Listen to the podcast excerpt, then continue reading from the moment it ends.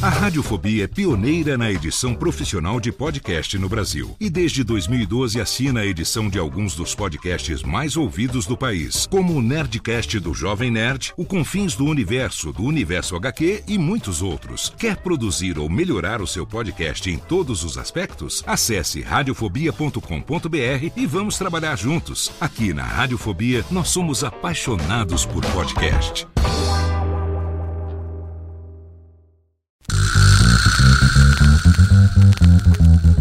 Não preciso trabalhar. Meu marido tem dois empregos.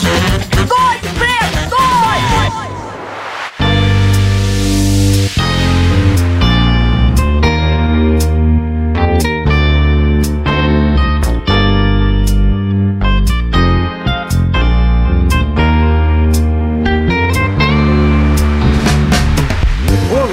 empregados e desempregados da nossa grande nação brasileira! Começa mais um programa Dois Empregos. Eu sou Klaus Aires e estou aqui, como sempre, com meu amigo Caio. Olá, Klaus, olá, ouvintes. Estamos aqui para o quê? O último programa Ele do ano. chegou. Ele chegou. O último programa desse ano abençoado, né, Klaus? Abençoado. Abençoado esse Mano, ano. que- ensaboado por Deus. esse ano maravilhoso, que eu aposto que foi bom para todo mundo, 2021. Oh, que maravilhoso! 不是。É isso aí, Caio. Chegamos felizes, muito gratos aos nossos ouvintes. Exatamente. Né? Que, enfim, o programa cresceu esse ano, já já vamos falar disso. Sim. Que esse é um programa, já vou me antecipar aqui, é um programa de melhores momentos. É Sim. aquele programa que você pode apresentar pro seu amigo que ainda não conhece o Dois Empregos, Boa. certo? Mas antes, é claro, quero agradecer as pessoas que ajudam o programa a acontecer, que são nossos assinantes lá do PicPay. Exatamente. Então, Caião, começando por eles, o Sérgio Jimenez, o Lucas Nunes, Jonathan Amaral, Caleb Case, Marcos Tarini, Gleison Rafael, Juliana Dalla Costa, Mário Mocoto e Rafael Soares. E lá no plano executivo que ganham aqui o meu querido beijo na boca por áudio. Hum, Kevin Green, Rogério Biqueri, Apolo Carmo, Rafael Bueno, Jaisso Guilherme, Jimi Hendrix, Paulo Felipe Bolonha, Luca Prado, Luiz Henrique Santos, Tarcísio Medeiros e Lano Rodrigues Nascimento. Maravilha. E lá no VIP, o grupo mais camarotizado do Dois Empregos, que ganha sua festa com fogos e champanhe, nós temos Tom Guimarães de Almeida, Leandro Rubio, Alessandra Band e Rafael Prema. E lá no plano Você é Louco, Klaus! Que loucura, bicho! Eita! Temos eles que são agradecidos não só por nós, mas por todos os ouvintes do Dois Empregos, por levarem o programa nas costas, por serem praticamente os donos dessa bagaça, os CEOs dessa bagaça. Os membros diamante. Os membros diamante dessa grande pirâmide que é o Dois Empregos. Débora Diniz e Matheus Pivato. Muito obrigado. Boa, boa, é isso aí. Então, Caião, indo aqui pro nosso programa de melhores momentos, por que, que a gente quer tanto agradecer? Vamos lá, no dia 5 de outubro desse ano, nós chegamos às paradas, cara. As paradas. As paradas, nós fomos o som da noite. Por quê? O que, que são as paradas? É o top 50 de humor do Spotify. E lá nós ficamos por 13 dias, Caião. Exatamente. Eu até desconfio que essa estatística esteja errada, viu, Klaus? Porque eu acho que eles fecharam a contagem antes do, da hora. Antes do nosso auge, né? É, do nosso auge. A gente até. Eles até colocam que a gente ficou em 36 nas paradas na nossa melhor posição. Aham. Quando a gente chegou a ver a gente em 26, 27 e tal. Sim, sim. Mas de qualquer forma, é um resultado muito bom, né? O ano Muito passado bom. a gente chegou em 98, Sim. 99, Eu sempre lembro. fico chocado, Caio, de ser um programa que até hoje foi quinzenal. Sim. Ano que vem estamos prometendo semanal, mas até então é quinzenal. Sim. Que não recebe convidados famosos. Não. Que é apresentado por nós, que não somos ninguém. Não, ninguém. E aí, chegar nessa posição, isso me deixa muito feliz. Sim. Deixa com o coração aquecido. Eu também, cara. Eu fico muito feliz porque a gente vê lá a galera que a gente tá junto ali na, nos rankings, É, né? tem uns É um famosinhos, pessoal famoso, né, cara? Rafinha Bastos ali. o- Sim, então, tem uma galera, uma galera famosa ali que, que tá pau a pau com a gente. E a gente, porra, ninguém aqui tem muito seguidor, ninguém Não aqui, tem, ninguém tem. aqui é famoso. Então, apesar que vo- você lá com o Moída Cast tá despontando aí rumo ao, ao, ao que que a gente pode falar? Vocês são praticamente o, o- a rede TV do podcast, né, Klaus? Então,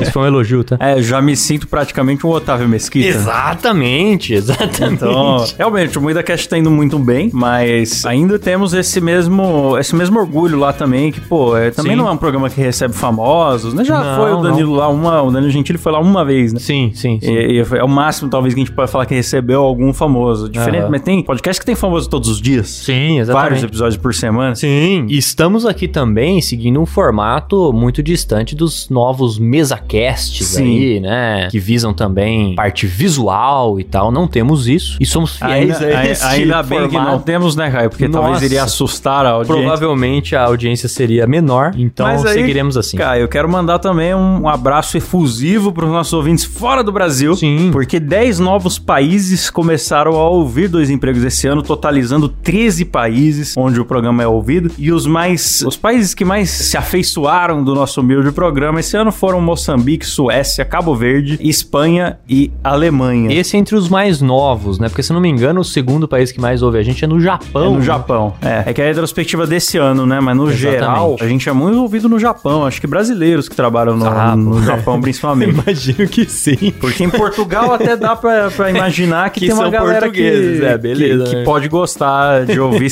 né? Mas no Japão, eu acho que não se ouve muito conteúdo brasileiro. Eu acho que não. Principalmente porque o nosso podcast não é legendado, né, É. Então. Eu queria muito que o japonês tivesse uma relação com a cultura brasileira como o brasileiro tem com a do Japão. é verdade. Que o brasileiro é fã de mangá, Sim, de anime. sim. Por que, que não tem um japonês que é fã da Turma da Mônica? Exatamente. Se o Pokémon, o Dragon Ball é tão famoso aqui, por que, que a turma da Mônica não é? Não é lá. É, por que, que não tem japonês que tem um pôster do Dolinho no quarto? Eu queria ver isso. Se você é japonês, manda uma DM pra gente.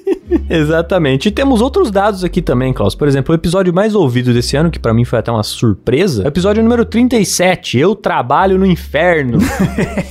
foi um Que episódio tem de boas- história de ouvinte, histórias. inclusive, muito bom. E foi o mais ouvido. É isso aí. Em resumo, Caio, crescemos mais que o Google esse ano. Como já esperado, né, Klaus? Crescemos mais que o Google. 280% em número absoluto de ouvintes. Muito bom. Duvido que o Google cresceu 280% esse ano. Duvido, duvido. Fica o nosso desafio aí. Você, CEO do Google que está nos ouvindo nesse momento, prove que é melhor. Prove. Prove, prove. É isso aí. E pra 382 pessoas, Caio, esse foi o programa mais ouvido do ano. Temos Maravilhoso. 382 pessoas que realmente gostam de ouvir uma desgraça, cara. Exatamente, uma desgraça no trabalho, né, Klaus? Que é ainda mais desgraçado. No trabalho, exatamente. Que é, manda o próximo dado aí, cara. Por sinal, entra, entra nisso, né? 34% das, das pessoas, dos nossos ouvintes, né? é, escutam o programa entre as 11 da manhã e as 17 horas. É ali no seja, expediente, Caio. no horário Na de firma. trabalho.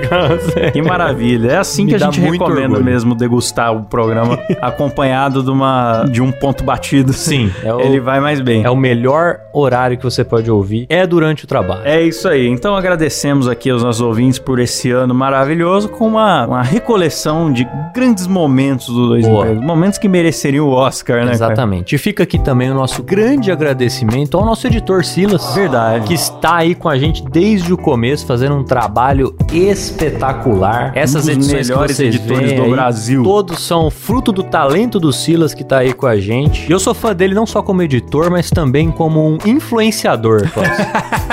então, fica, o- fica o nosso abraço pro Silão Sim. aí. Silas, que é o único cara que recebe mimo de empresa Puto. e faz o story de- do unboxing putaço.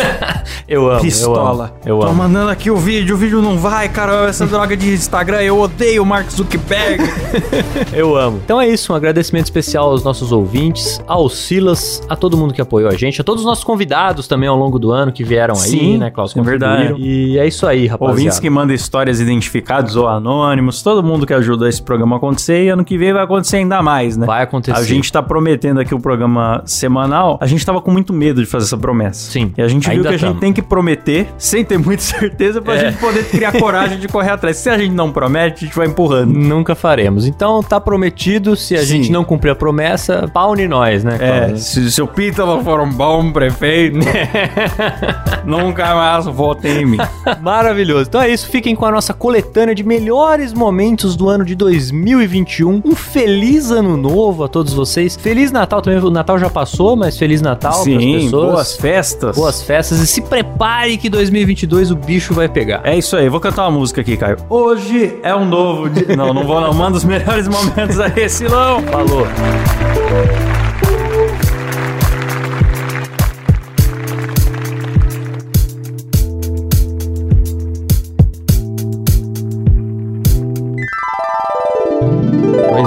A gente pode começar a contar umas fanfics aqui? Pode Klaus? começar, tra- traz uma aí pra nós, Canhão. Tá certo, eu vou contar aqui uma pessoa que tirou uma grande lição fazendo pipoca. Ah, que lindo. Então se preparem. Começa assim. Anteontem eu fiz pipoca e aprendi uma lição que gostaria de compartilhar com você. Na pipoca coloquei os melhores grãos, específicos para a pipoca. Não adianta colocar qualquer um. Também utilizei um bom óleo, pois ajuda no sabor. Até parece que a pessoa ficou selecionando o grão, né, de pipoca. Ela botou o grão que tava, O mas cara é um sommelier de milho É, agora. Tomar banho. Por fim, tampei a panela com uma tampa de vidro. Acendi o fogo e comecei a observar. Levou um tempo para o óleo começar a esquentar. Por um momento, nem parecia que aqueles grãos iam se transformar. Isso aí é coisa de desempregado, viu, cara? É. Ficar assistindo a pipoca Observando na, a na- na pipoca, panela é, de também acho. Depois de um tempo, cada grão começou uma dança. Olha que bonito. começou uma dança, mas era uma dança tímida, daquelas que a gente só fica batendo os pés enquanto está sentado. Olha só. É, é tipo aquela dancinha do, do carnal. É- Isso, da- da- quando saiu a vacina, É. essa, é, exatamente. É. Aí vai. Eu percebi que ver aqueles grãos pela tampa de vidro serviam como um teste para a minha paciência. Levou um tempo considerável e nada visível acontecia. Mas eu queria a pipoca e continuei com o fogo aceso. Guerreiro. Guerreiro. demais. Quer dizer, poderia ter desligado o fogão e ido embora, mas Poderia não. ter desistido, mas aí perseverou. É, É nessa hora que a gente. É essa hora que a gente separa os meninos dos homens. Exatamente, insistiu, insistiu, porque o trabalho era duro, mas tinha que ser feito, né, Tinha que ser feio. E aí continua. Quando eu menos esperava, uma delas estourou. Ouve. Quanta coragem. Oh, aleluia. Aí vai. No meio de No meio de centenas, ela se destacou. As outras, ao verem que era possível, começaram a imitá-la. Quer dizer, Ah, claro. a pipoca, ela, ela não estourou porque ela chegou na temperatura certa pra estourar, não. Ela estourou porque alguém tomou a coragem e as outras imitaram ela. É, assim que funciona. Precisa do exemplo. Às vezes você tem que. do- Quando você vai fazer pipoca que fica meio ruim, é porque o, não teve um bom exemplo. É, ninguém tomou, tomou partido pra Faltou começar a, a dança, né? Às vezes o que precisa é você conversar bem com a pipoca antes de pôr no fogo. Exatamente. Aí ela continua aqui, né? As outras, ao verem que era possível, começaram a imitá-la. A dança tímida se transformou em uma grande festa. Ao final, cada Aí já virou a suruba do Dória, ali já tá outro nível. Ao final, cada grão fez diferença para preencher a panela ao se tornar pipoca. Enquanto jogava sal sobre ela, refleti sobre a persistência. Oh, Aqueles grãos estavam cheios de potencial de se tornarem lindas pipocas. Para isso, foi necessária preparação e dedicação. Se eu tivesse desistido um minuto antes e apagado o fogo, eu não teria pipocas. Terminaria com apenas grãos quentes, meio queimados. E este texto, em que te aconselho a não desistir, não teria nascido. Quer dizer, ah, ainda bem que ela persistiu, né? que lindo. Se ela não, o- depois o PIB do Brasil subiu depois desse, Pois é, desse texto. pois aí. é. A Ela Ibovespa, fez vixe, já- o- é que o Paulo Guedes, em vez de fica lá é, tentando analisar gráfico, é, né? mexer na burocracia e tal, se ele tivesse fazendo mais pipoca e escrevendo mais É. questão, a economia do Brasil já tinha resolvido. Concordo. É, e ela termina aqui, né? Então, eu te peço que não desista. Uma hora os grãos de pipoca vão estourar. Só precisam de um pouco mais de calor, de paciência e de tempo. Quer pipoca? Termina assim texto. Oh, mas nossa! É muito bom, né? É muito bom. Ó, eu só queria dizer o seguinte, Fih, você só fez pipoca. não fez nada demais. A pessoa fez pipoca e outra baita desempregada ficou lá olhando Ah, a pipoca. Aí fica ah, Deus, cara. romantizando. Se eu tivesse desistido, meu amigo, se você desiste no meio de uma pipoca, você, é um incapaz. Você é um bosta. Você é um Você bosta. não sabe fazer nada na sua vida. Você não tava preparando um risoto de, de um escalope de camarão. Você tava fazendo pipoca. O mínimo que você tem que fazer é deixar o fogo ligado até ficar pronto. É milho explodido. Você não é um cozinheiro. Então, pelo amor de Deus, cara, vem da lição de moral com pipoca. Ai, cara, é- é, eu não sei nem o que falar, bicho. Não, eu não sei nem o que falar. Achei que você fosse comentar do, do coaching que você pesquisou. Ah, sim, tem um aqui que eu tava até. O- você fez um teste hoje aqui. né? Hoje eu fiz um teste. Eu falei, vou, vou me testar num site aqui. Ah, deixa eu até ver o que, que é o, o negócio do site. Os o- termos são era maravilhosos. Teste grátis para liberar o bloqueio da frequência da manifestação. Ah, bonito. Porque, não sei se o ouvinte sabe, mas a gente tem uma frequência de manifestação, que é só a gente desejar as coisas e o universo, ó, puf, que nem o gênio do Aladim. É, que foi o caso do mendigo, é, né? igual o mendigo. Mas às vezes você não tá acessando essa frequência, porque você não tá vibrando na Hum. frequência certa, ou qualquer coisa assim. Isso aí é estudo, né, Klaus? É, ou isso aí é. aí eu fui lá fazer o teste da minha frequência da, da manifestação. E aí eu descobri coisas impressionantes. Eu coloquei o. o boto qualquer nome, né? No negócio. Eu coloquei Joaquim Teixeira. Por um acaso. E aí falou assim: Joaquim Teixeira, o que está te bloqueando ao caminho do dinheiro é o seu medo. Você está vibrando na frequência do medo. Ah lá. Mas calma, porque você não caiu nessa página por coincidência. O universo quis assim. Tá vendo? E aí vem 980 mil páginas de texto falando de como que minha vida pode melhorar, mostrando manchetes sobre os milionários brasileiros e falar em Não só brasileiros, né? E tem exemplos de pessoas que praticam isso. Aí tem aqui o Will Smith. Oprah, Roberto Justus e Ivete Sangalo. São exemplos que ele separou ao acaso. Ah, eu, eu gostei dos exemplos, Ele cara. separou ao Eu acaso. gostei. Eu gostei porque trouxe gente de fora, trouxe gente do Brasil. Então, alguém aí, com alguém aí, você vai se identificar, Klaus. Então, é, é, o que, que essas pessoas têm em comum? Eles acreditam, supostamente, né? Segundo o cara aqui, que é um grande palestrante, né? Uhum. Autor de best-seller, ele fala lá no Instagram dele que ele é que é autor o livro dele? Ah, eu não, acho que é melhor não falar o nome. Tá. Mas eu não achei o livro pra vender em lugar Ah, nenhum. não então acha. é um best-seller mais curioso que não, não tá nas lojas. Mas é que vendeu tudo, acabou, Klaus. Quem comprou, comprou. É, é que é, vende tão bem que não existe mais. Você não acha mais. E aí eu, eu fiz o teste todo aqui, fala do destino pra é que tem que clicar num lugar aqui pra liberar o meu pentagrama do destino. Ah, Aí eu falei, pô, o que eu mais quero na vida agora é liberar o meu pentagrama do destino. cara, são termos maravilhosos, né, cara? Eu ele sou fala, fascinado Ainda tem três termos. setas vermelhas piscando, escrito clique aqui e veja o segredo do monge. Ah, Porque não ah. basta ser o segredo do Roberto Justus, Will É, Smith, Ivete Sangalo. Também é do monge. Exatamente. Aí eu fui lá ver. E aí tem mais textão e textão. Aí fala da meditação galáctica do coração para atrair dinheiro. Bonito também. E aí vai, vai, vai. E no final me oferece um curso de 397 reais por ano. E até que não é um curso caro. É por tudo que Afinal, oferece, né, Klaus? Oferece todo o desbloqueio para você virar o gênio da lâmpada do Aladim. Exatamente, eu acho que vale a pena. E o que mais me surpreendeu é que o último argumento dele, depois de mostrar grandes coisas inspiradoras do, e, e fotos das galáxias, etc., é uma foto de um pão francês. Eu falei, o que é isso aqui? É o curso do Didi Mocó. É o Didi Mocó, com certeza. É o curso do pão francês. Tem a foto do pão francês, porque o curso custa o preço de um pãozinho por dia, certo? Então você pode ficar milionário ao custo de um pão. É. E ainda tem o cara lá. mais trabalhoso. Agora, eu contei algumas, alguns pedidos é, escrotos aqui, né? Mas acho que o mais inusitado de todos, Klaus, que eu deixei pro final aqui, foi um dia que o chefe reuniu a rapaziada toda. Tava um clima tenso, assim. Falei, cara, tem alguma coisa estranha aí, mano. Que que Hum. reuniu todo mundo, né? Pra falar, ó, tem um pedido pra fazer pra vocês aqui. Eu sei que é uma coisa muito pessoal. Começou Hum. falando assim. Eu sei que é uma coisa muito pessoal. Então, vai da consciência de cada um. Era o Márcio Mellin, seu chefe? Pior, que- pior que ele era gente boa, cara. Era um cara gente boa, mas tinha dessas. certo. É, reuniu o pessoal, falou: ó, eu sei que vocês podem seguir ou não o que eu vou falar, mas eu vou aqui fazer o, o meu pedido pra vocês. Porque se vocês não fizerem isso, ele deu até um, Ei. meio que um tom de ameaça, mas de lamentação, assim, falando: se vocês não fizerem isso, pode ser que pros próximos anos aí, nosso, nosso, né, aqui a gente acaba, acaba piorando o clima, que o clima não, po- pode acabar piorando as vendas e tudo mais. hum. Aí eu falei, tá, o que que é? Fez um, um rodeio, Fez sabe? O cara fez um rodeio, eu falei, tá, mas o que que é? O que, que que ele quer? Ele falou, ó, o pedido é o seguinte, gente. Votem no Aécio Neves. Ah, mano. Ah, pelo amor de Deus.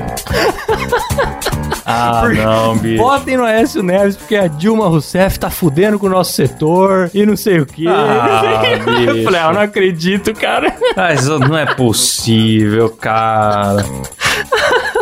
Não é possível, cara. O cara reuniu a, A, a empresa, Dilma já não, cara. não, não tava muito querida nessa época. É. Só que isso que ele fez aumentou a probabilidade de alguém votar nela só pra Só contrariar de ele, raiva, porque é um negócio que exatamente. dá raiva o cara claro, vira- Claro, como assim ele quer escolher o meu voto? Como assim, cara? É, enfim, é, pegou meio mal ali na empresa. Pior que eu acho que ali a maioria acabou votando no Aécio, não por isso, né? Já ia votar de qualquer forma, mas, porra, achei inusitado demais, cara. Seu chefe pedir pra você votar no, no- no- Ah. em um político X, seja quem É, for. ou você pode falar, vou sim e não vota, né? Porque Também, é secreto claro, voto. claro. né? Mas você vê que ali foi um É. apelo, assim, sabe? Um- Ah, nossa, fez um drama. é. Fez um Depois a Dilma não mudou nada a vida dele, Pois né? nem é. durou o governo, inclusive. né? É, pois é. Mas enfim, foram esses aí, as- essas as, as histórias de pedidos inusitados que eu, que eu já tive. Tem histórias dos ouvintes aí, mas acho que não teve nenhum que pediu pra votar em. Bom, se, se você ouvinte. Eu quero seu até, chefe já pediu pra você você votar em alguém, Faça um nós. favor aí pra mim, até pra melhorar o futuro do podcast aí, É. né? Tal. Se possível, na próxima eleição, você votar no Cabo da Ciolo, seria muito bom pro futuro do programa. Porque Olha- vai acontecer muita coisa que vai ser digno da gente, É. da gente mencionar É. no programa. Olha, a depender dos candidatos, eu não descarto, Klaus. Eu não descarto. Glória! Glória. Esse tem. É, aquelas de plástico de, de 1,99, né, que faz um som maravilhoso. Se, Maravilhoso. se a flauta de verdade já tem um som horrível, você imagina essas flauta É. bosta. Põe aí o somzinho de flauta, Silas. A gente acabou de ser cancelado por todos os flautistas. Todos os flautistas do Brasil. Todos os flautistas acabaram de cancelar. Ó, eu não vou gastar mais meu tempo falando mal de flauta aqui, mas eu poderia. viu? O instrumento Você lazarento. tem raiva de flauta? Nossa, eu tenho muita raiva. Você tem algum trauma com flauta? Não, cara, porque a flauta geralmente é um instrumento que você coloca pra iniciar a criança na- no mundo da música. Só que uma criança. Tá ligado? com Você uma... tá falando uma puta ignorância. Não, mas é mesmo. Se você vê essas escolas de música É. aí, geralmente é flauta o Não, mas eu tô falando ignorância porque vai ter o flautista profissional de Não, concerto claro, que vai... claro que tem. Mas aí não é aquela flauta normal, é geralmente aquela flauta transversal, Ah, sim. já é aquela flauta mais elaborada. Essa tem um som legal. Aquela flautinha, não sei que A material de que é plástico. Não, é, meio que, é meio que uma material. madeira aquilo, não sei o que que é. Ela Hum, é... Ela tem um som horroroso, ela tem um som horroroso. E o que que acontece? Ela bem tocada ainda vai, só que geralmente é criança que tá tocando ela. É verdade. E aí, uma criança com uma flauta é, é como se fosse uma, uma, uma arma biológica. É, Aquilo ali faz mal pro, pro- o ouvido estoura. É E horrível. hoje em dia ainda é um soprador de corona, né, cara? Verdade, ainda vai saindo corona pelos, pelos buraquinhos. É, então, É horrível. a- a- você vê, se fosse bom, tinha competição no Raul Gil. O Raul Gil ele faz competição de canto, mas não faz de flauta. Aí vocês têm que refletir por quê. É. E o que não falta é criança no Raul. É, Você tá rindo, você é idiota? Você é besta? Eu vou fazer você engolir essa porcaria. Eu odeio flauta. Temos aqui mais uma história anônima, Klaus. O ouvinte anônimo mandou aqui pra gente dizendo o seguinte: O zelador do prédio em que eu trabalhava como porteiro, alguns anos atrás, me interfonou pedindo pra eu ir até um apartamento pra ajudar a trocar a fralda toda cagada de uma moradora. pois a cuidadora era tão idosa quanto a paciente. e não tinha forças para tal tarefa. Rapaz, Mas quem foi que botou a cuidadora tão idosa quanto a paciente? Aí ficava as duas. Eu fico imaginando as duas sentadas na sala assistindo o programa da Sônia Abrão, a sensitiva Márcia Fernandes lá É. fazendo as previsões. De Exatamente. repente uma fala, precisa trocar minha fralda. A outra, não, troca a minha primeiro. Eu tô cagado faz mais tempo. É. Acontece, acontece.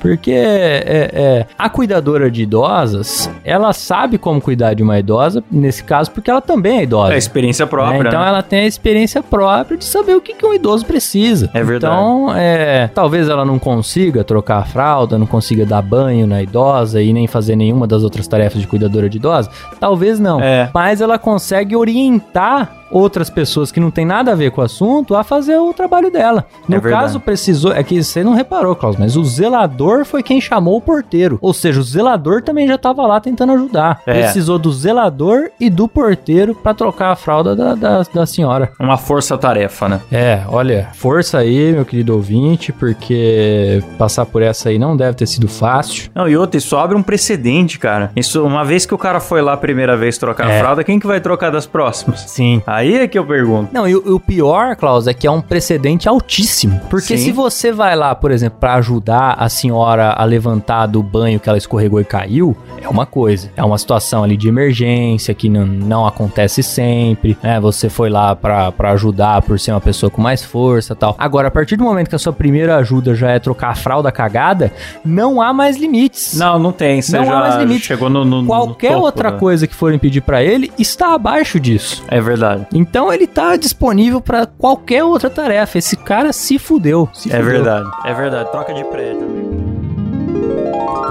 A próxima história é do Deligiar. Ele mandou lá na nossa DM conforme a história estava acontecendo em tempo real. A gente foi recebendo as mensagens e o cara tava em desespero. Ele diz o seguinte: Cara, preciso te contar um negócio que tá acontecendo nesse exato momento. Moro no interior de São Paulo e trabalho em um call center que atende pessoas de um hospital do interior da Paraíba. Todo dia eu tenho uma coisa legal pra contar, mas agora tá passando da barreira da insanidade esse local. Exatamente às 9 e 8, bicho, da manhã, o cara me manda ligar pra 10 pacientes e pedir pra eles chegarem entre as 7 e 9 da manhã hoje. Mas me avisaram às 9 e 8, que era pra chegar das 7 às 9. Questionei as ordens da minha supervisora, da minha supervisora, já que é impossível eu pedir para as pessoas chegarem na consulta duas horas atrás. Ela me diz, bicho, liga aí e vê o que, que tu faz. pera lá, pera lá. Eu achei sensacional a, a, a solução da supervisora. Bicho, Vê o que, que tu vê faz. o que, que tu faz se vira. É. Ela deve ter assistido aquele filme novo, né? Tenet do, do, do Nolan, É. que saiu. Só se for isso. Como sou novo na empresa, eu chego pro primeiro colega de trabalho, na minha esquerda, e pergunto como proceder. Ela diz para eu ligar, não entendendo a escola de pensamento que eu não posso mandar o paciente voltar no tempo, mesmo eu repetindo três vezes que já eram nove e meia. A partir daí começo a questionar o meu senso de realidade, do que é certo e errado, da minha percepção do tempo e relações interpessoais. Ela botou o cara em crise existencial. Foi descolado da realidade, igual no Doutor Estranho. Essa terapia vai render, hein? Chego no segundo colega de trabalho e faço a mesma pergunta. Ele já tava igual o Borghetti. Eu tô louco? Será que eu tô louco? Eu tô louco? Pergunta, eu pergunto. Quando eu falo isso, eu sou louco? Chego no segundo colega de trabalho e faço a mesma pergunta. Ele disse: Isso é normal aqui na empresa.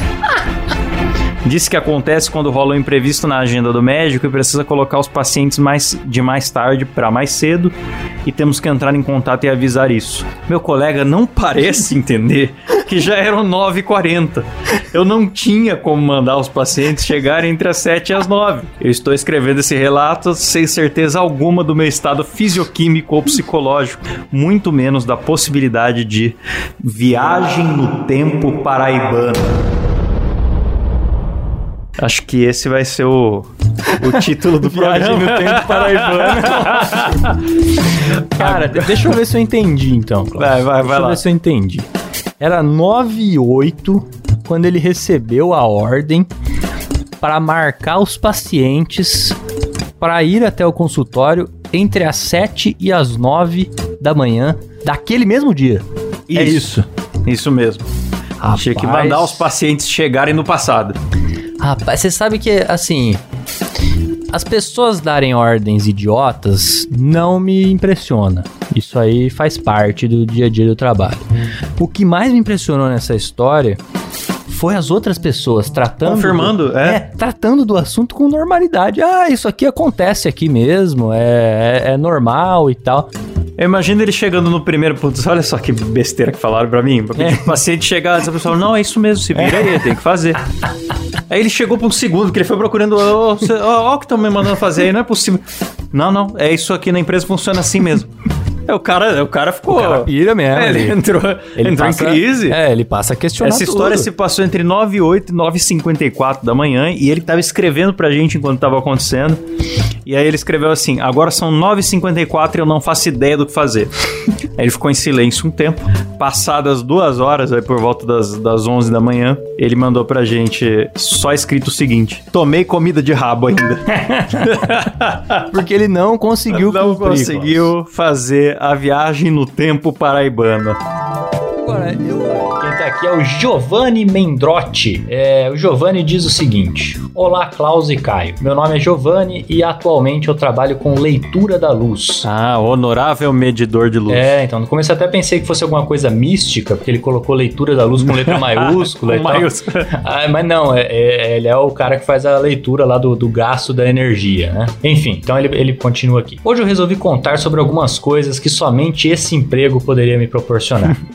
Eu já tô com expectativa alta. É, é boa. Como eu trabalho indo de casa em casa coletando a leitura, é natural que alguns clientes me parem na rua para conversar. E teve um dia que uma mulher me parou para falar sobre uma multa que ela tinha tomado, multa de trânsito. Isso aconteceu no início de 2020, bem quando começou a quarentena. Toda a cidade estava parada por conta do Covid, mas essa velha não. Ela simplesmente gostava de ir na casa dos filhos dela que estavam em casa. Mas depois de alguns dias dela fazendo essa rotina, ela começou a ousar um pouco mais, segundo ela. Como não tinha carros correndo na rua, ela podia entrar em contramão e fazer caminhos bem duvidosos. Mas um dia ela acabou sendo Ah, pega metendo esse louco. E mano, ela falava com tanta raiva sobre isso que eu fiquei com medo de tirar a razão dela, que ela já nem tinha. Mas o ponto alto da história não é esse. O ponto alto foi que ela começou a me chantagear, falando que meu dever como cidadão que estava trabalhando na quarentena era ajudar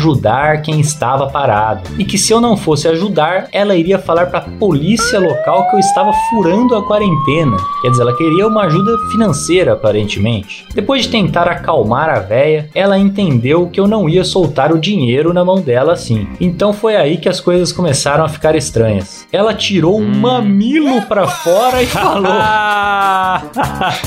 já, já que você é tão difícil, vou te amolecer. ah, Não vou negar que para uma senhora de 50 ou 60 anos ela estava bem conservada, mas mano, a minha sorte, a minha sorte foi que uma senhora me viu e foi até perto perguntar se eu iria fazer a leitura da casa dela. Eu não sei se essa outra senhora foi uma bênção ou uma maldição, pois eu já estava pensando em caçapar a velha. Olha, cara, rapaz. parabéns, Vou te falar. O cara, coitado, né? É um cidadão de bem, né? Ele foi. Trabalhando, Ele quis, quis ser solidário com a, com a idosa que tava passando dificuldade. Ah, o papel da gente é ajudar o idoso nessa fase difícil, né, Caio, da quarentena. Pois é, rapaz. É, Eu fiquei na dúvida da intenção da velha, porque agora que eu leio a história inteira, eu acho que desde o começo ela já tava querendo dizer que ajuda não era financeira, não, meu amigo. Ela tava querendo era um agradinho mais físico, vamos dizer assim. Você não acha, Cláudio? É, cara, com certeza. Às vezes é até uma fantasia dela, um medidor de luz. Verdade. Ela tá lá trabalhando de uniforme, todo dia na rua, ela tá ali colocando um frango na janela, que nem a dona Clotilde. e pensou, pô, quero chegar nesse rapaz aí. Aí inventou um migué. Pois é. E aí o papinho todo da multa e tal foi só pra puxar um papo. No fundo mesmo, o que É. ela queria era já mostrar o mamilo de cara pra ver o que que dava, entendeu? Sim, ousadia. Ousadia, lógico. Agora fica a minha pergunta aqui pro Giovanni. se ele- tem mais história dele, hein, Cláudio? Você manda a última aí? Manda a última. Nosso grande amigo Marcos Menite também fala que uma noite ele estava na base e recebeu um chamado em uma casa onde ouvia-se gritos de socorro. Aí ele fala: deslocamos pra lá, eu, meu parceiro e a GCM, que é a Guarda Civil Metropolitana. Chegando no local, ouvimos gritos de socorro. A, G- a GCM arrombou a porta, subimos a residência. Meu parceiro subiu na frente, eu logo atrás ouvindo os pedidos de ajuda. Chegamos até a porta de um quarto. Meu parceiro abriu a porta e antes de eu entrar, ele deu meia volta pedindo desculpas. A voz que pedia socorro gritava: É aqui, é aqui. Quando eu abro a porta, vejo um cara deitado na cama com as pernas abertas. E entre as pernas dele tinha uma moça com a boca exatamente naquele lugar. Quando eu chego mais perto, vejo que o aparelho dela daquele imóvel estava preso ao pirulito do garoto. Ah! Ah, meu Deus! Enroscou o aparelho ortodôntico Ai, aí na. rapaz. Puta que pariu. Doeu aqui. Nossa, me deu tristeza agora lendo essa história. o foda é que ali não tinha muito o que fazer. Eu tive que colocar os dois na maca na mesma posição, o que foi difícil de fazer. Levamos ao hospital. Chamamos um dentista pra soltar o aparelho. Imagina o dentista que atendeu essa ligação. Não, não. Esse tinha que mandar e-mail pra nós pra chegar lá. Nossa, qual que é a urgência? A pessoa tá sangrando pela boca? Não, não, você tem que tirar um pinto da boca da menina. Não, mas pera lá, Essa é cara, pera lá. Eu acho, eu acho que talvez o, o, ouvinte não tenha se atentado à melhor parte da história. Que a melhor parte Hum. da história é esse casal sendo carregado na maca, Na na, maca. mesma posição em que eles se encontravam. Quer dizer, foi, Sim. foi um desfile, igual aqueles desfiles. É, é árabe, né? Que costuma desfilar É. com, a, pessoa assim nas costas tal. Quatro pessoas seguram uma, uma espécie de maca, assim, a pessoa desfila em cima tal. Foi mais ou menos isso que aconteceu, rapaz. Passando ali pela vizinhança, um casal. Com a, com a mulher, como a gente pode dizer, com a, é, com a boca na flauta, né? desfilando pela vizinhança É. até Fazendo uma verdadeira parada do, do príncipe em Nova York ali, né? Isso, exatamente. Então, é, essa pra mim é a melhor parte da história. Você tem que colocar os caras na maca na mesma posição que eles estavam. É, e os vizinhos saindo na rua, porque já teve gritos e, e chamando ajuda, e a- o resgate chegou arrombando, é porque os vizinhança, meu, já tava tudo ali. Porque, para pra pensar, Klaus. A hora que aconteceu a desgraça, o cara ali com dor, eles com certeza tentaram resolver sozinho, né? Tentaram resolver sozinho ali pra não, não, né, não, não passar por esse constrangimento. Chegou um ponto que falou, ah, amor, não vai ter jeito, a gente vai ter que passar pela humilhação de ligar pro resgate, não vai ter jeito. O cara vai lá, liga, e aí a hora que chega o resgate, o cara na cabeça dele deve ter pensado, ah, pronto, pelo menos a humilhação acabou. Mas não, Não, tava só começando, meu amigo. tá só começando, né? Cara, que desgraça, bicho. Espero que não fosse o primeiro encontro, porque senão o casal foi Puta desfeito. merda, nossa. Nunca mais sai com essa mina, o cara. Nossa sim. Espero que já tenha sido um casal com bastante intimidade, porque caso não tivessem intimidade, acho que ficaram íntimos naquele momento. Nem vão ter mais, é, mas nem vão ter mais agora. É, provavelmente acabou ali. Nossa, bicho, o encontro mais desgraçado que eu já ouvi falar. E olha que eu já tive encontro desgraçado. Mas esse foi bem desgraçado. Ai, maravilha, muito bom. Inclusive, peço ao Marcos que mandem, mande mais histórias aí, porque essas histórias de atendimento médico com certeza tem coisa boa. Nossa, com certeza. O Marcos deve ter uma- um repertório inacreditável. Continua falando com a gente aí que a gente vai lendo no ar. E você, ouvinte também, que tiver qualquer coisa aí, nosso Instagram, arroba dois empregos, você manda DM lá, a gente lê aqui, beleza? Exatamente. Estamos aguardando, hein? Boa. Essa última história quem mandou pra gente foi o Rogério Biqueri. Já é a segunda vez ou terceira, sei lá, que ele manda Sim. história aqui pra gente, sempre com ótimas histórias. Esse é outro que, que é o Paulinho Gogó do podcast. Esse é o Paulinho Gogó. consegue ter sempre uma história muito boa. Ah, vamos lá. Ele diz aqui: Acabei de ouvir o último episódio sobre ordens absurdas e tenho algumas histórias. Trabalhei por muitos anos como hostess e porteiro. É a mesma coisa, né? De uma boate no interior do estado do Pará. É que eu acho que esse hostess tem o sentido, assim, de ser um, um cara que faz a recepção da Ah, galera, recebe a né? galera, ali, É, uma mostra coisa a de casa, hospitalidade, isso, é ali, verdade. talvez. é. Enfim, uma boate no interior do estado do Pará. Olha que beleza, hein, Klaus? Ele colocou até o nome da boate aqui, gente. Eita. A boate se chamava Vitrine 403. O slogan oficial era Onde Marabá acontece, mas para os funcionários era Onde Marabá apodrece. Você vê que os funcionários tinham muito apreço pela, pelo lugar que trabalhavam, né, Klaus? Aí ele diz aqui: Bom, em uma sexta-feira eu estava trabalhando há umas duas horas, então era uma da manhã. A minha patroa parou o carro em frente à boate e me chamou: Ei, porteiro! Ela nunca lembrava meu nome. Chame o chefe de segurança e coloque aí no seu lugar um outro segurança. Vocês dois, vêm comigo. Bom, não era incomum esse tipo de ordem. Às vezes tínhamos que levar dinheiro para um restaurante, que também era dela, e ela se sentia mais segura com dois seguranças ao lado dela. Eu não era segurança, mas tenho 1,84 e era o mais alto dos funcionários. Junto com o chefe de segurança, esse sim, um armário de 1,80m, frequentador de academias e antigo peão de rodeio.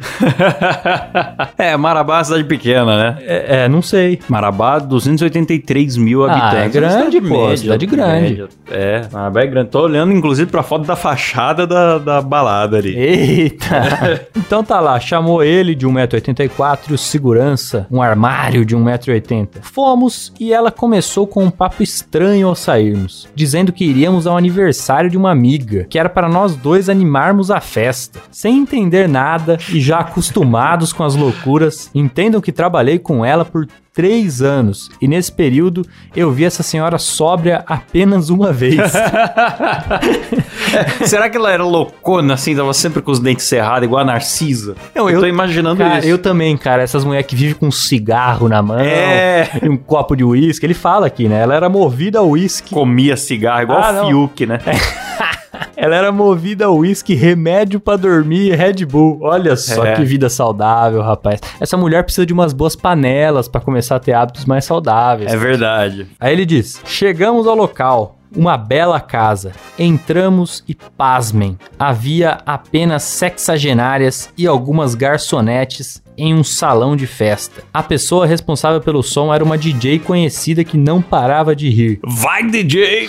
Sem entender nada, vimos as luzes se apagarem e o som começa a subir com a música. Põe a música aí, Silas.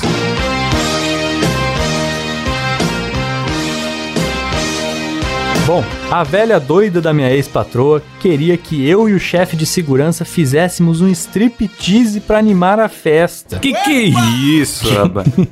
E detalhe, ela nem se deu o trabalho de perguntar se aceitaríamos fazer. Só disse aos berros com um copo de uísque: Vamos, comecem a rebolar porque ainda tem que voltar ao trabalho. Rapaz. Nossa, rapaz. Isso que é chefe abusivo, hein?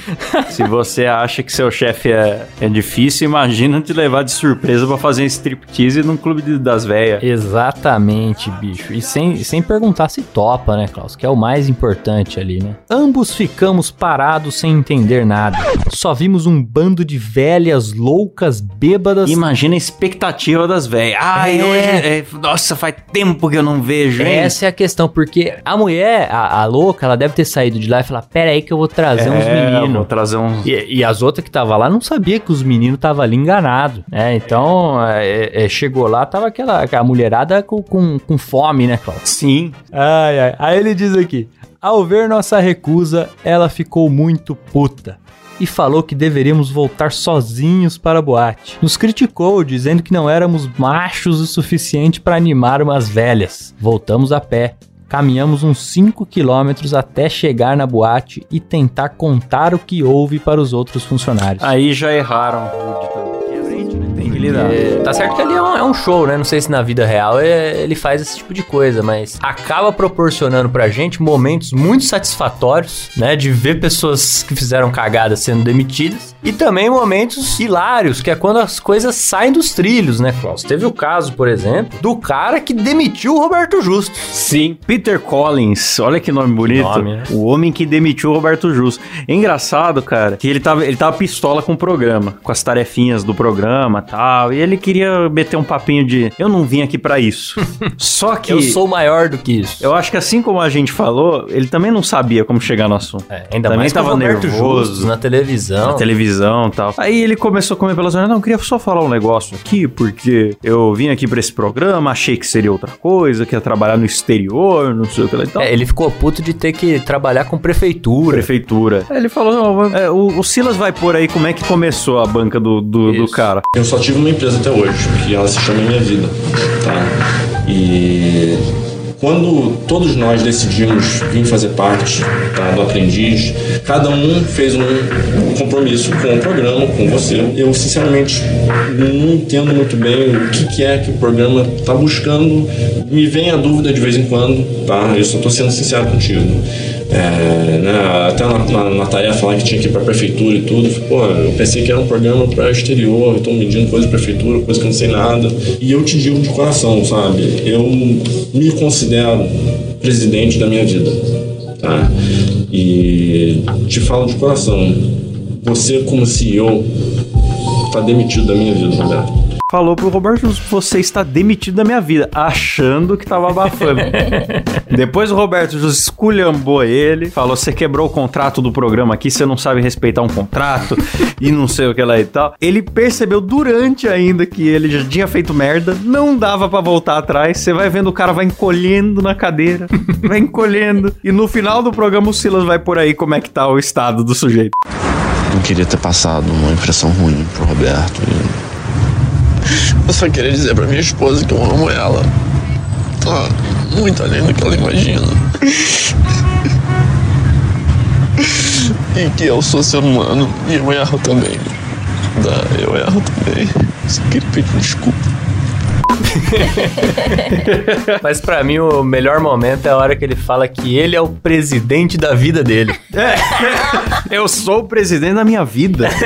Não, ele fala, a única empresa que eu tenho é minha vida.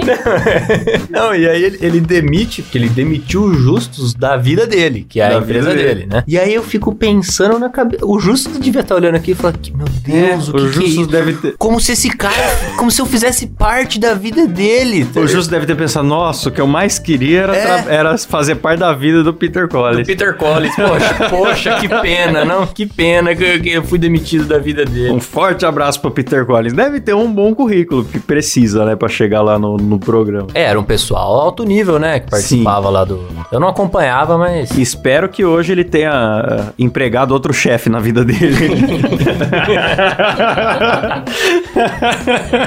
Será que ele ainda é o presidente? então tá apoiado, chefe. Aqui, ó. Fui demitido porque eu trabalhava em uma sorveteria no shopping. Daí a dona me chamou e falou que eu tava tomando muito sorvete e gerando mais gastos do que lucros. Gente! Coitada. Por um lado, dá pra entender, não deve ser fácil trabalhar vendendo uma coisa gostosa, né, Cláudio? É. Agora, pra você gerar mais gasto do que lucro tomando sorvete, porra, sorvete. deve deve tá tomando sorvete, hein, bicho? É, e outra, dizem, não sei se é verdade, dizem que dentro das fábricas de chocolate, eles deixam a galera comer chocolate à vontade. Ah, ouvi falar isso. Porque aí o cara em uma semana ele enjoa e ele trabalha e nunca mais mexe no, no chocolate. Fica na dele. Agora eu fico pensando, quanto tempo será que ela teve a persistência de continuar comendo sorvete sem enjoar pra chefe falar, ah, não dá. não dá. Mas será que é verdade esse negócio aí? Porque, cara, eu não sei se eu enjoaria de certas coisas. Ah, cara. Eu já trabalhei no financeiro de uma empresa de salgados aqui em Bauru e eu ficava do lado da fábrica, então eu sentia o cheiro de óleo e de salgado o dia todo. E eu não enjoei, eu comeria salgado. Eu achei que ia ter um Sempre inteiro. Eu achei que ele ia falar no final, já não suportava mais coxinha. Imagina, o sonho até hoje em voltar pra lá só pra comer o salgado. Peço aos ouvintes que trabalham com comida que fale pra gente se enjoa. É. Principalmente essa mais industrializada, assim. Tá aí Sim, uma boa. Agora eu fiquei perplexo.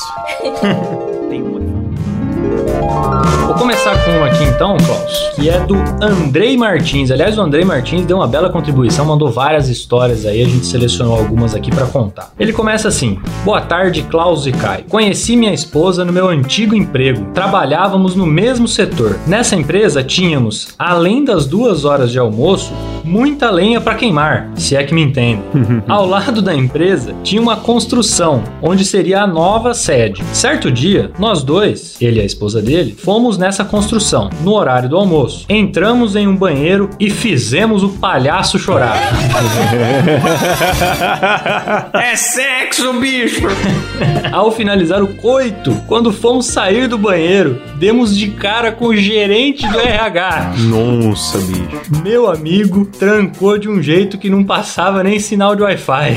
Fingimos que fingimos que nada tinha acontecido e trabalhamos normal. Deixa eu ver se eu entendi. Eles foram chapiscar no terreno da empresa. Isso é, pelo que eu entendi, tinha uma construção ao lado da empresa onde seria a nova sede. Hum, E aí eles entraram na cara. construção, entraram ali no banheiro, né, que estava sendo construído e fizeram o palhaço chorar. É isso aí. Tchaca-tchaca no Hatchofly. Exatamente. Aí saindo do banheiro, eles deram de cara com o gerente do RH. Aí ele fala: fingimos que nada tinha acontecido e trabalhamos normal. Porém, já pensando em quanto que daria a rescisão. Mas aí é que vem o grande plot twist. No outro dia, o gerente do RH não foi trabalhar e recebemos a notícia de que ele teve um derrame e morreu. Nossa! Levando junto com ele meus segredos amorosos. Caraca, cara! Ô, será que ele não matou esse cara, não, hein? História É, suspeita, então, hein? eu achei muito suspeito, porque assim, Barbaridade, tem que investigar isso, hein, velho? Na melhor das hipóteses, Klaus, esse cara emanou muitas energias negativas. Eu sei que você é um cara muito né, energético, né, Klaus? E você com certeza acredita que as energias desse cara fizeram o cara ter um derrame. Olha, cara, eu vou te falar, eu não costumo acreditar em energia, não. Só aquelas do, do Lazier Martins, quando ele encostou na uva. Você sabe o nome do cara que encostou na uva, bicho?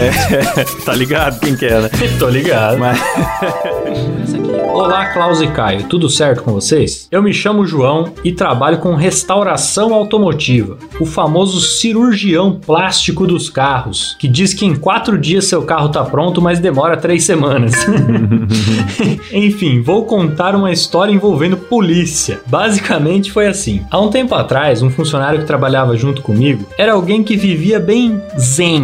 De tão zen que ele era, ele emanava o cheiro desse zen. Eu até entendo, já que essa profissão é bem puxada e a gente trabalha das 7 às 19. O problema é que ele sempre ia para a parte de trás da oficina dizendo que ia fumar. Só que um dia, eu, curioso, acabei indo atrás para ver o que ele estava fazendo. Ah, curiosidade é um perigo.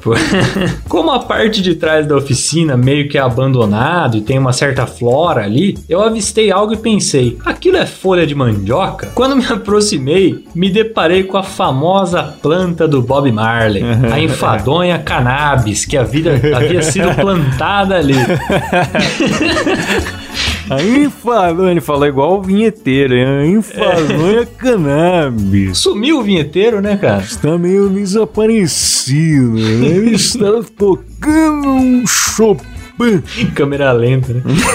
Cada- eu imito cada vez mais dele. Cada vez mais lento. Aí ele continua aqui. Indignado com este fato, eu arranquei o pé de maconha, Que isso, amassei rapaz. e pensei em queimar, mas talvez não fosse bom. Então apenas deixei arrancado ali. Faz igual o Faur, sai chapado da batida, né? Cortei aqui com a navalha, coloquei a cocaína no, no nariz, até fiquei até chapado. Eu, eu, eu furei ali com um canivete, cheirei a cocaína, inclusive coloquei na, na, na minha língua, fiquei chapado até com essa porcaria. Tô chapado até agora com essa porcaria aí. Sai, abraço, Sargento Faur.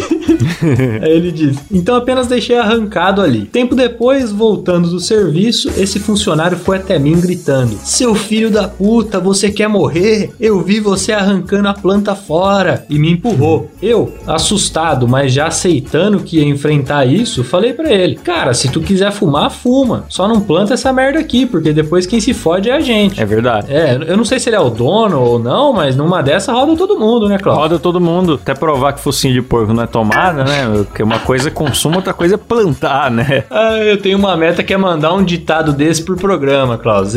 Ah, é? Você gostou desse? Eu adoro o ditado de tiozão. Bom, aí ele falou, né? Só não planta essa merda aqui porque depois quem se fode é a gente. Depois que falei isso, o cara socou a minha cara e a gente se embolou no chão, sujo de poeira. Isso, bicho. Até que fomos separados pelo meu chefe. Quando falei pra ele sobre o ocorrido, eu fui mostrar a planta pra ele. Depois disso, o caos reinou. O cara disse que ia matar todo mundo ali. Que isso, rapaz? O cara ficou maluco, mano, só porque ele, ele deve Nunca ter... vi maconheiro ser nervoso, cara. E- então, esse cara talvez precise mesmo, né? Fumar, Klaus. Acho que. Se fumando é assim, imagina sem fumar, bicho. Isso que não fumaram ainda, imagina depois que fumar. Era pro cara tá dando uma risadona e falar, pô, Perdi. você estragou minha erva aí, cara.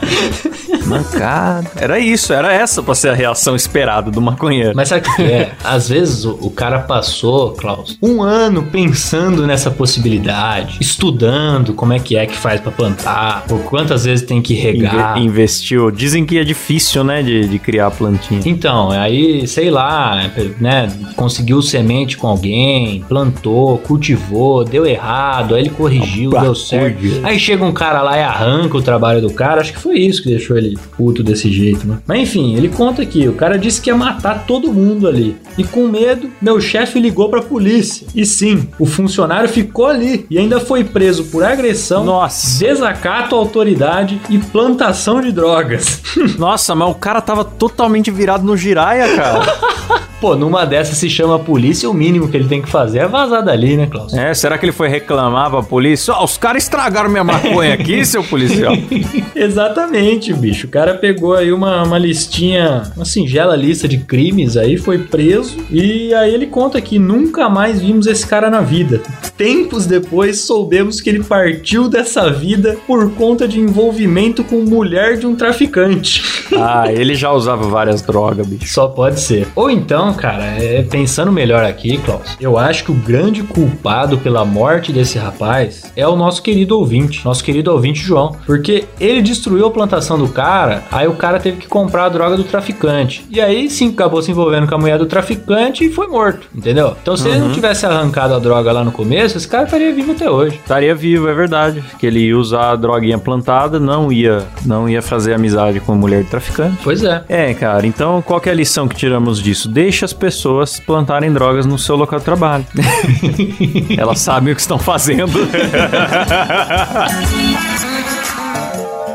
Começar aí? Você tem algum modelo de chefe pra nós aí? Como é que Cara, não, eu queria começar, eu queria começar por algo muito mais importante que o chefe e que é algo que eu percebo que não tem lá nos Estados Unidos, pelo menos pelas séries que eu assisto, não, não dá a entender que tem.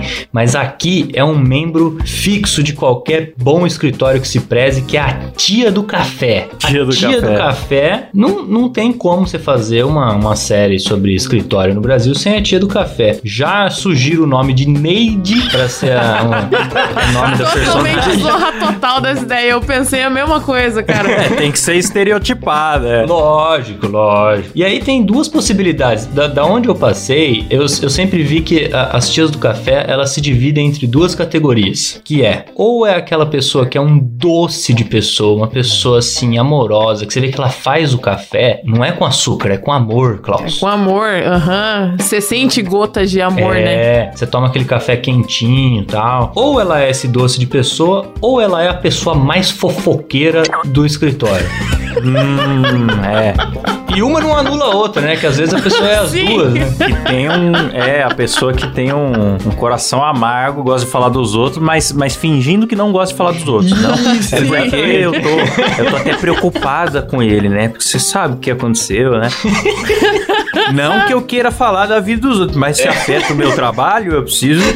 Jamais Ah, então- que eu levantaria pra falar de alguém, né? Mas você ficou sabendo do que aconteceu? De começa, né?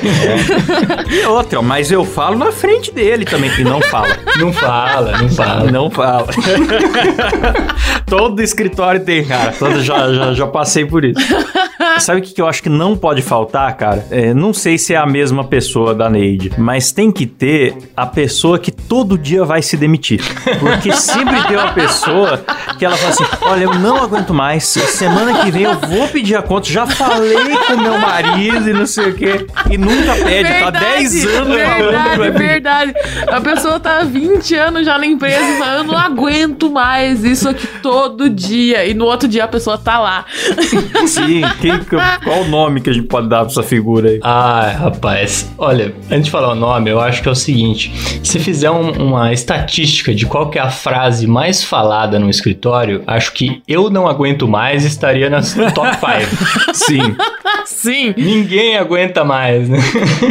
Agora o nome, não sei. Nome não Eu tô sei. aqui pensando. Normalmente é um tiozão. É, uma- é sempre uma pessoa mais velha, sabe? Que já tá mais, mais experiente. Nunca vai ser o estagiário que tem que encaixa esse papo. é Não, uma pessoa não, não. que tá há 20 anos dentro da empresa. Ah, coloca aí funcionário sênior, então, É foda-se. o seu Arnaldo, né? Arnaldo, vamos por Arnaldo, então. Arnaldo. Arnaldo Sacomani, combina. Ah lá. Quem mais? Pagou? A segunda história do Marcos Menite é a seguinte: Uma noite estávamos de plantão na base, tranquilos, e recebemos um chamado. Passaram que era uma pessoa alcoolizada. Aí, de novo, Caio. Quando eu peguei o endereço, já falei, vixe, meu parceiro olhou pra mim, perguntou o que era, e eu falei que nós íamos fazer um atendimento na zona. E sabe. e sabe como é, né? Fomos indo, dando risada e tal. Afinal, era só uma pessoa alcoolizada. Chegou lá, o circo tava pegando fogo. As meninas tudo gritando, falando que era pro cara pagar, dando uns tapas na cara do maluco.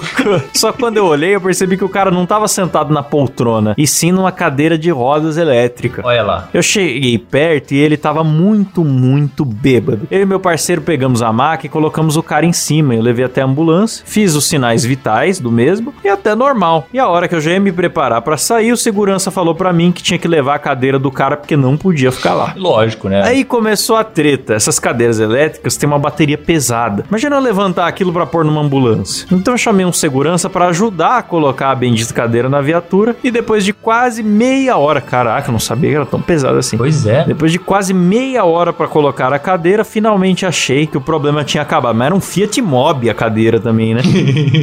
Lembrando que o paciente estava deitado na maca, pleno, tendo aquele soninho gostoso de quem bebeu todas. Nessa hora, quando eu fui subir na minha viatura, vem três meninas da profissão mais antiga do mundo e fala que o cara não podia sair de lá enquanto não pagasse. Ah, mas daí ele quer ferrar o resgatista, É né? o cadeirante caloteiro. O resgatista ainda tem que ser. Tem que cobrar o cara. É, ainda tem que ser advogado e, e carregador de cadeira e tudo mais. Pô, complicado. Nesse momento eu já tava pistola e falei pra elas que eu não podia pegar na carteira do cara que tava pagado e eu não tinha como ajudar elas, é verdade. Lógico, o que, ele tem lógico. a ver com a história? As meninas olharam pra mim e perguntaram se elas poderiam acompanhar ele até o hospital, afinal elas teriam que receber. Falei que na minha viatura não, mas se elas quisessem ir de meios próprios não era problema meu. Saí com o cara e a cadeira de roda e escoltando a nossa equipe um Uno vermelho. É, as meninas seguiram. Três mulheres muito bravas querendo receber seu dinheiro. Quando cheguei no hospital, nem preciso dizer que o circo tava armado de novo. Porém, passei o caso e saí pela esquerda. Fiquei sabendo que no outro dia tinha dado até polícia no hospital devido ao barraco que aconteceu com o cara e as meninas. Você imagina esse cara acordando no hospital, Klaus. É, ele acordou, não sei o quanto ele se lembrava, tava sem cadeira, deitado, hospital, e as meninas estavam lá. Ele, meu Deus, o que, que eu fiz? e os plantonistas desse hospital, mano, que tem que aguentar esse, esse rolê de, de cobrança dentro do hospital. Pois é, pelo amor de Deus, já tem dor de cabeça demais. Mas, cara, o, o, o, o cadeirante é safadinho, hein, Klaus? Pegou logo Safado. três, bicho. Três! Safado, muito safado. Quem, né, quem vê assim o cara às vezes na cadeira de roda pensa que ele não vai dar conta de três. Pois é, rapaz. Mas às vezes é no, no onde menos se espera que mais tem a safadeza, né? A famosa safadeza oculta. Exatamente.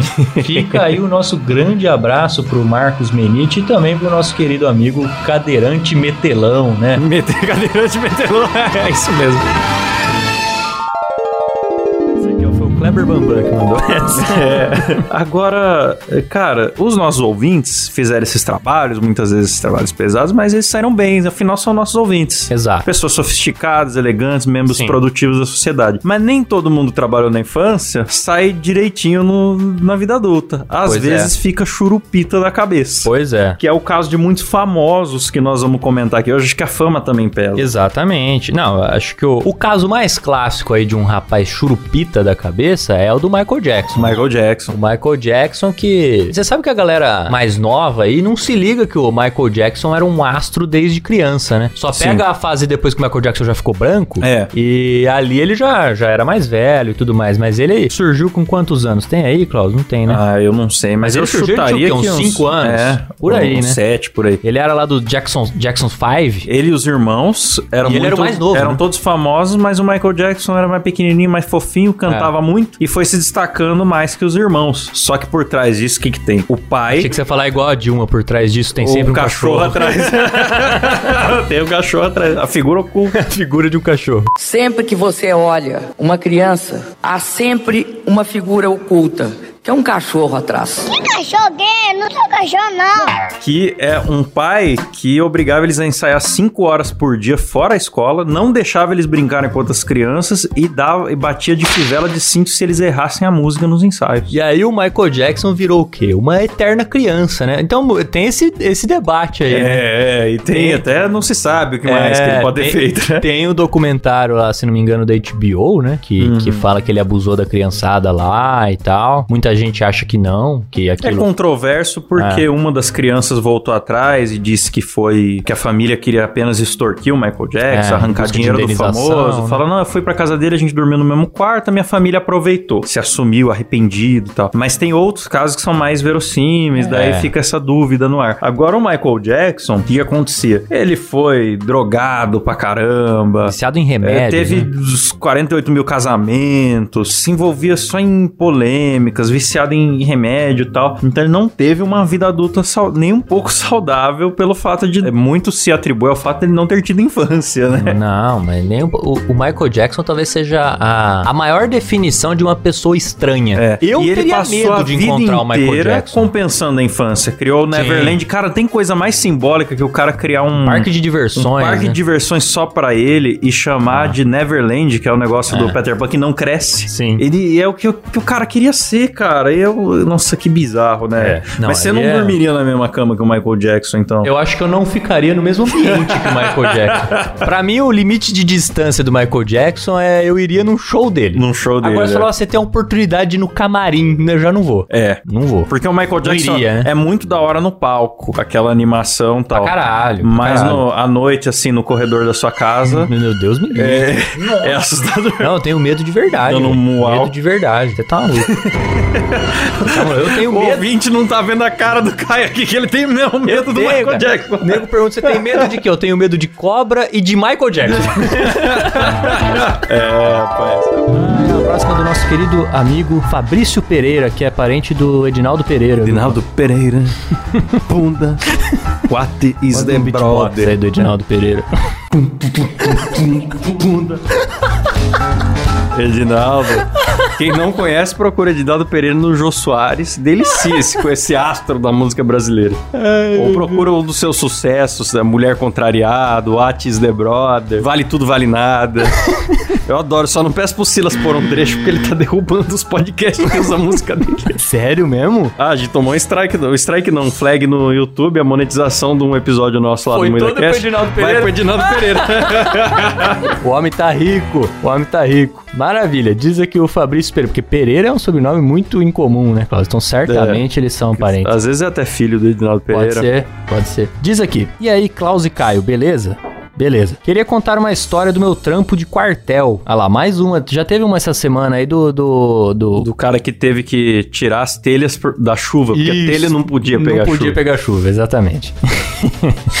e o cara tava no quartel aqui também. Então, eu servi sem querer servir, né? Foi o obrigatório mesmo. É a maioria do pessoal é isso aí. É, eu, eu, Caio, graças a Deus tive um problema no pulmão e fiquei internado, então foi uma sorte que eu tive muito grande, acabei não servindo. Você sabe que eu fui salvo pela, pelo, por problemas pulmonares Ah, é, também, né? também. Eu, tenho, eu tenho asma, então, mais do que Ah. depressa, peguei o meu atestado, né, no dia da... Porque você pode ser dispensado naquela que você nem precisa ir no quartel, né? Essa é a melhor. Você já é dispensado sem precisar fazer nada. Eu não caí nessa. Eu fui pra próxima fase, fui premiado, e pra próxima fase. Aí você vai na próxima fase, que é aquela fase que o pessoal fica peladão. Ah, sei. Isso, muito desagradável. Eu fui pra Muito essa fase também. A minha sorte foi o seguinte: chegou na hora de ficar todo mundo pelado, o cara até falou assim: ó, ó, gente, pode ir abaixando as calças aí. Quem tiver algum atestado, entrega agora. E essa foi a hora que eu entreguei meu atestado. Ah, ó, escapou nos Então, 45 eu do segundo tempo. escapei de mostrar minha giromba pra turma ali, né? É, pra turma. Quando o pessoal falava que você ficava pelado na frente de uma galera, eu imaginei um galpãozão, assim, todo mundo pelado. Não, é uma salinha, assim, do tamanho de um É, tem quarto. você e mais seis. É, e não, é isso. Não,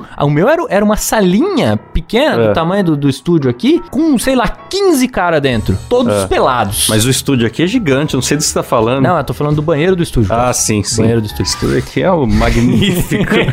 então era algo constrangedor, mas eu fui salvo nessa hora aí. O nosso querido amigo Fabrício Pereira, pelo jeito, não teve a sorte de ter um problema pulmonar, né, Klaus? Não teve, não teve. Ah, faço votos que se algum dia precisar de novo servir, porque a gente vira reservista. Todo mundo pode um dia ter que Sim, voltar a servir. Se sim. tiver guerra, né? E que tomara que você tenha um problema no pulmão também. Que... Também, se Deus quiser.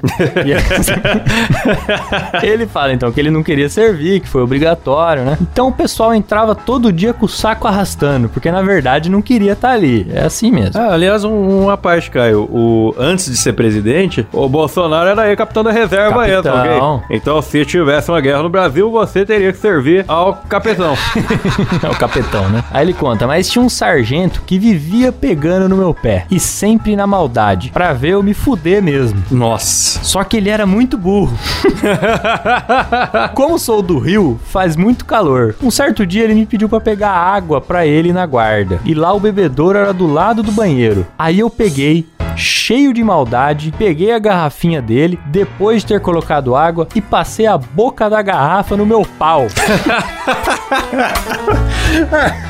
que pelo que ele conta aqui, Klaus, sem entrar em detalhes, não estava muito limpo. Aham. É, imagina, ele falou que, que, que fazia muito calor, né? Sim. Então o É, cara Rio já de tá Janeiro é aquele suador, né? É, nossa, daí já tá com. Deixa pra lá. Quando voltei e entreguei a ele, ele foi direto e bebeu. Não sou nenhum doente sexual ou algo assim. Mas aquilo me deu um prazer de vingança por tudo que ele me fez passar. É isso aí. Eu gostei que ele esclareceu que não é um doente sexual, né? Não é a matarem ver militares. Que é o que o doente sexual falaria. É, exatamente. não é matarem ver homens de uniforme botando a boca em garrafas. Garrafas, Que já estiveram na cueca dele. na, longe disso. É apenas um, um Olha, vingança. cara, é. Pessoal, coisa que garçons fazem, tem fama de fazer Tem também. fama né? de fazer. Se você, garçom, já colocou o pau em alguma coisa, mande Manda, manda DM no Dois Empregos. Esse, inclusive, pelo que eu vi no vídeo ali, tem a participação do velho da van, hein? Ô, velho da van. Cara, o velho da van é uma figura pra mim, assim, tão engraçada, cara. Tão engraçada. Mas não é que, ah, eu sou fã do velho da van, empresário, do patriota, não é nada Porque disso. tem, tem quem seja, né? É, tem quem seja, mas pra mim não é nada disso. Pra mim, ele é uma figura com quem que eu posso comparar, assim? É, é tipo Lobão. É, do- é a figura do, do, do- maluco, tá ligado? Eu, eu acho muito engraçado ele. Comparando o velho da van com o Lobão. Com o Lobão. Não sei, do, do Skylab. Um, um cara que é excêntrico, tá ligado? É, é- é isso que eu vejo no velho da van. E, cara, é hipnotizante. Eu vejo qualquer coisa do velho da van, eu paro pra assistir, tá ligado? ele usa um terno verde. Ele tem o avião das cores dele. Usa, usa uma roupa de super-herói com músculo de espuma. Mano, esse cara é inacreditável. Eu acho, eu acho que o velho da van é um personagem necessário. Porém, porém, se eu falar pra você que eu tenho estômago pra ficar vendo ele, eu não tenho, não. Eu não tenho, não, cara. A hora que eu vejo que ele começa a falar, começa a aparecer, puta merda, eu acho tão vergonha alheia, bicho, que eu não, eu não vejo muita coisa dele, não, cara. Não consigo. Vergonha alheia, que isso? Um senhor com, com músculo de espuma, com uma roupa de herói, com Que criou o seu próprio super-herói, né? criou seu próprio super. Eu comprei o bonequinho patriota. e eu tenho aqui em casa o velho da van. Por isso que eu acho necessário. Eu acho necessário. Ele vem numa embalagem verde e amarela, né? Carequinha, com, com musculosinho assim, escrito é, Super Patriota. Aí você vira atrás, tá escrito feito na China. Eu adoro esse boneco, cara. É um lugar especial aqui em casa. Puta que pariu, eu nunca tinha me atentado nesse detalhe. Ai, sensacional. Os produtos da linha Patriota são feitos na China. Cara, eu lembro que. Não sei se onde o Caio trabalha tem isso, mas onde eu trabalho sempre tem o cara que, que vai lá vender alguma coisa, né? Tem, tem, sempre tem. Tinha um rapaz que vendia queijo lá na, na universidade onde eu trabalho. E daí ele tava lá, ele, ele chegou com o potinho de queijo lá, colocou uns pedacinhos de queijo pro pessoal provar. daí Eu fui lá e ele pegou e falou assim: Viu? É verdade que o que ganha menos aqui tira uns 3 mil? Primeiro que não era verdade, porque eu não tirava 3 mil. Daí, mas assim, pra também não ficar entrando muito no, na conversa, né? Eu falei assim: pô, vai falar que você não tira 3 mil vendendo queijo também. Ele falou assim: tirar eu tiro, mas eu tenho que trabalhar, né? E daí eu falei: porra, cara.